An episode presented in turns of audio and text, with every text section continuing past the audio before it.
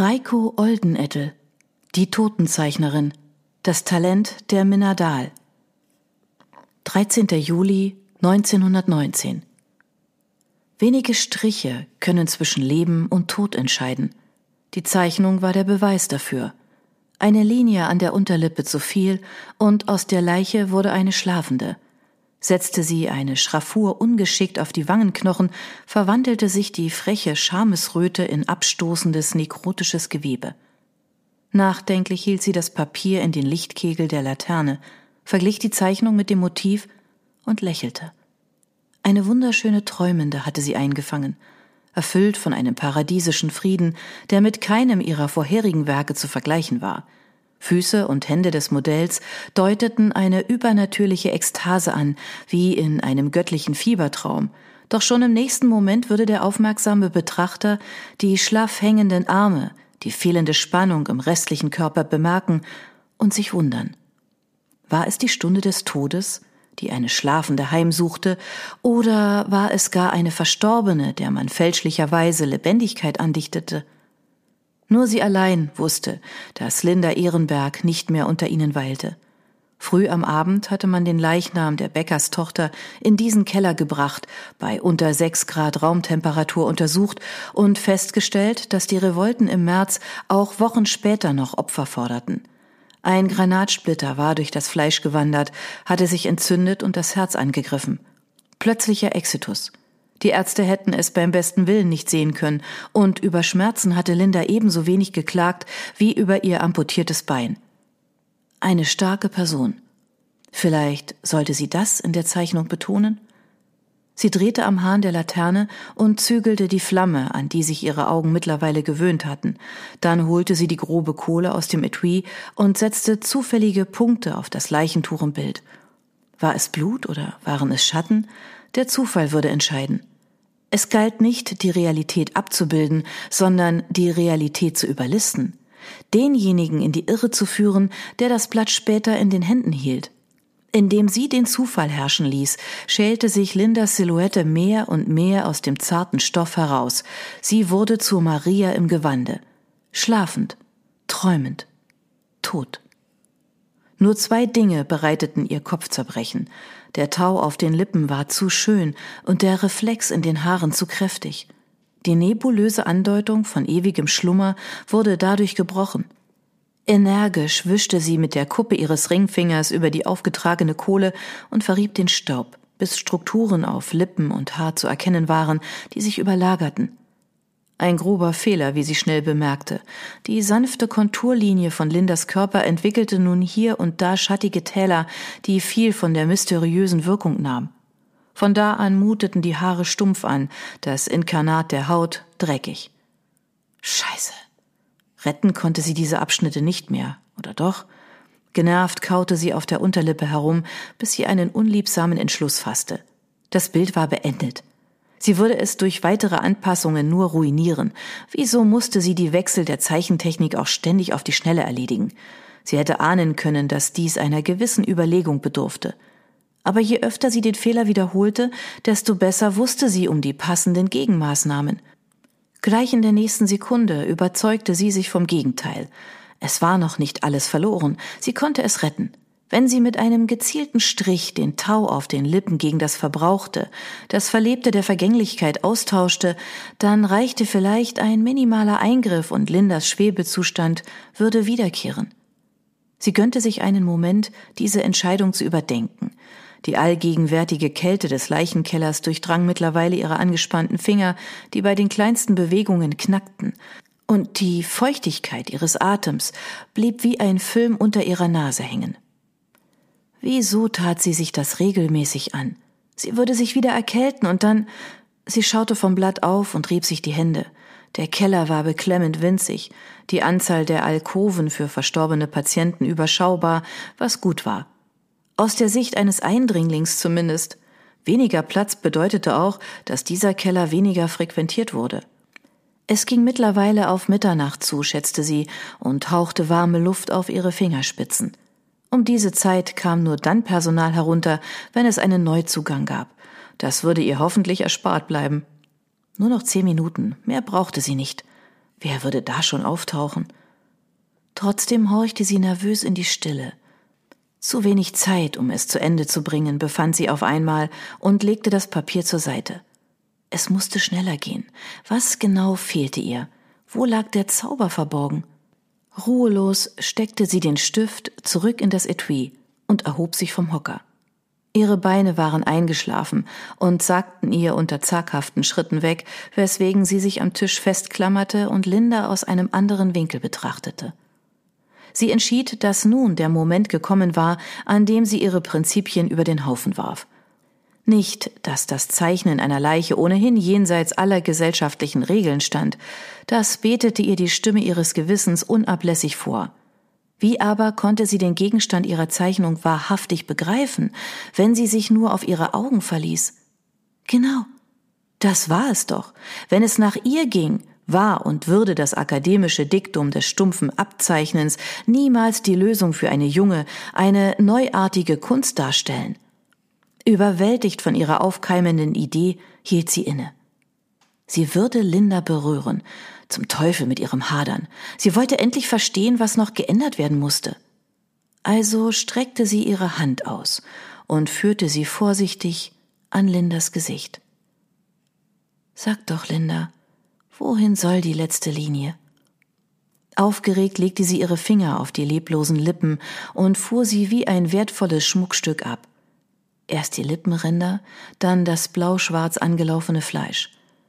Die Haut fühlte sich spröde an, so wie sie es mit der Zeichnung hatte einfangen wollen, doch unter den Schollen aus toter Haut waren die Muskeln überdies fest und üppig, fast so, als schürze Linda sie zu einem Kuss. Da verstand sie. Linda hatte ein Wort auf den Lippen. Es war in Wirklichkeit nicht die fehlende Linie, sondern der fehlende Titel des Bildes, der alles aus dem Gleichgewicht gebracht hatte. Der Schauer über diese Erkenntnis war so groß, dass sie fast überhörte, wie sich hinter ihr etwas regte. Doch im nächsten Moment war das Geräusch nicht mehr zu ignorieren. Das rostige Schloss der Tür oben am Treppenaufgang wurde aufgeschlossen. Erschrocken zuckte ihre Hand zurück und tausend Gedanken liefen vor ihren Augen als Daumenkino ab. Linda musste sofort zugedeckt und zurück in die Nische geschoben werden. Dann musste sie ihr Zeichenzeug schnappen, der Hocker musste aus dem Weg, die Laterne. Jetzt waren eindeutig Schritte auf den Treppenstufen zu hören. Das alte Eichenholz gab charakteristische Töne von sich. Sie verriet ihr, dass es zu spät für Vertuschungsversuche war. In Windeseile tat sie das nächstbeste und warf der Verstorbenen das Tuch über, steckte Zeichnung und Stifte unter ihren Mantel, löschte die Laterne und hastete rüber an eine Stelle des Kellers, wo noch aus Gründerzeiten ein schlecht verbauter Abwassertunnel war. Dort drückte sie sich hinter ein aufgebogenes Gitter und verhielt sich mucksmäuschenstill. Weiter kam sie von hier aus nicht, der restliche Tunnel war zugeschüttet worden. Kein Versteck, das einem neugierigen Blick standhalten würde. Sie rechnete also mit dem Schlimmsten. Eine Sekunde später hörte sie das quengelnde Geräusch der zweiten Tür. Ein Schalter wurde umgelegt und es wurde schlagartig hell. Das kalte, kreischende Licht der Glühbirne brach sich an den blank geputzten Fliesen der Kellerwände. Es blendete so sehr, dass sie nicht erkennen konnte, wer dort in der Tür stand – einen Herzschlag lang sah es so aus, als würde ein Mann in einem weißen Kittel die Hand über die Augen legen und in ihre Richtung schauen. Er musste erkannt haben, dass Linda bewegt worden war, befürchtete sie.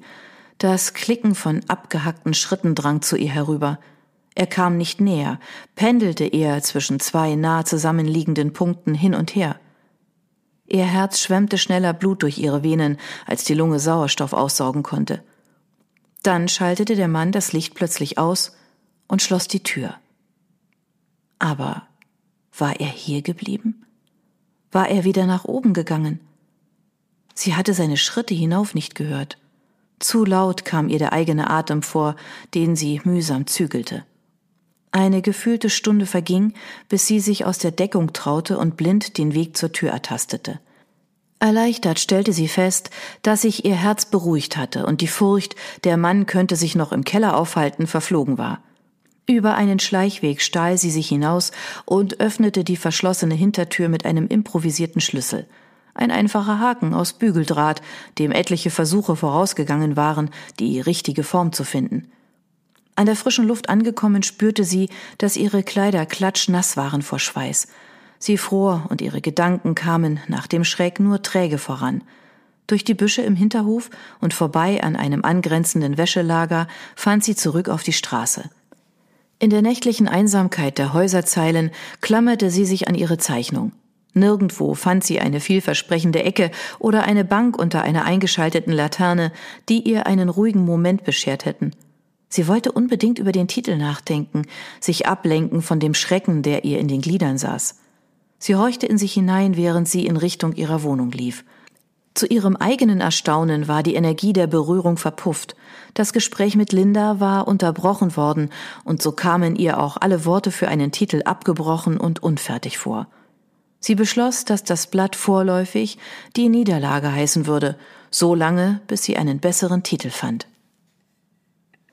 14. Juli 1919 Eingeklemmt zwischen einem müde glimmenden Ofen, einem Stuhl und dem sperrigen Küchentisch starrte Minna Dahl aus dem Fenster ihres Berliner Dachzimmers rüber zum Gelände der Brauerei Bützow. Am Himmel hinter den weißen Rauchfahnen war auch heute keine Spur vom Juli zu erkennen. Welch eine Schande. Enttäuscht wischte sie mit den Fingern den Staub von den Fensterscheiben. Sie vermisste den Sommer zum ersten Mal in ihrem Leben. Schwer zu sagen, wieso denn eigentlich hasste sie es zu schwitzen, sich vor Gewittern zu fürchten und in ihrer engen Wohnung einen Platz zu suchen, an dem sie einen klaren Gedanken fassen konnte. Doch mittlerweile erinnerte sie sich nur schlecht an das Gefühl von Sonne auf ihrer Haut und hätte jederzeit 40 Grad und Angstzustände ertragen, nur um Berlin im Licht zu sehen. Was machte sie sich vor? Sie würde so oder so nicht viel von der Stadt mitbekommen. Entweder räumte sie sich selbst in der Bude hinterher oder schob zusätzliche Schichten in der Klinik. Was der ausstehenden Miete der letzten zwei Monate sicherlich gut tun würde. Sie legte Stellenanzeigen und Bleistift, die unangerührt auf ihrem Schoß lagen, zurück in die Kommode und löschte die Glut im Ofen. Es lohnte nicht, ihn heute noch einmal anzufachen, sollte sie wieder in der Klinik essen. Doch beim Gedanken an die Verpflegung fing ihr Magen an zu rebellieren – Sicherlich gab es wieder Steckrüben, dazu Brotrand oder Kartoffelsuppe, aufgekocht mit Brühe vom Vortag. Spartanischer war da nur noch der Bodensatz, dessen Aroma von Gericht zu Gericht gleich blieb. Zumindest konnte Minna ein wenig Geld dadurch sparen, dass sie nicht einkaufen und kochen musste. Nicht viel Geld, aber immerhin. Unter Umständen war auch eine zusätzliche Schicht frei, dann lohnte sich das Dableiben umso mehr. Mit einem aufmunternden Lied auf den Lippen stand sie vom Stuhl auf, ging rüber ins Schlafzimmer und lupfte einen Schal aus einem Haufen Kleidung. Es war das lebendige Chaos auf sechs Quadratmetern, und sie liebte es innig.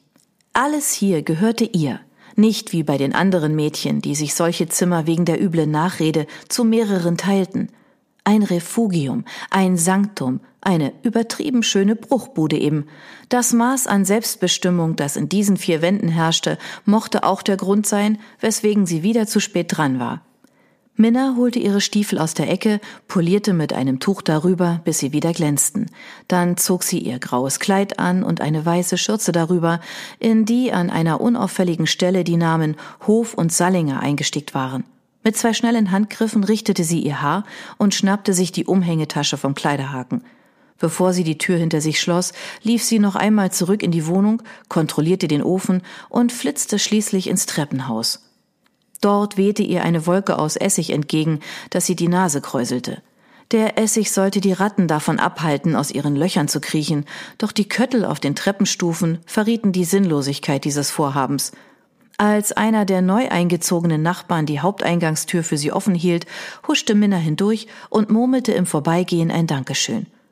Wahrscheinlich hätte sie sich ihm vorstellen sollen, wie man das so unter Nachbarn tat, aber die Gesichter in den Wohnungen unter ihr wechselten mit einer solchen Frequenz, dass sie es für unsinnig hielt, sich die Namen einzuprägen.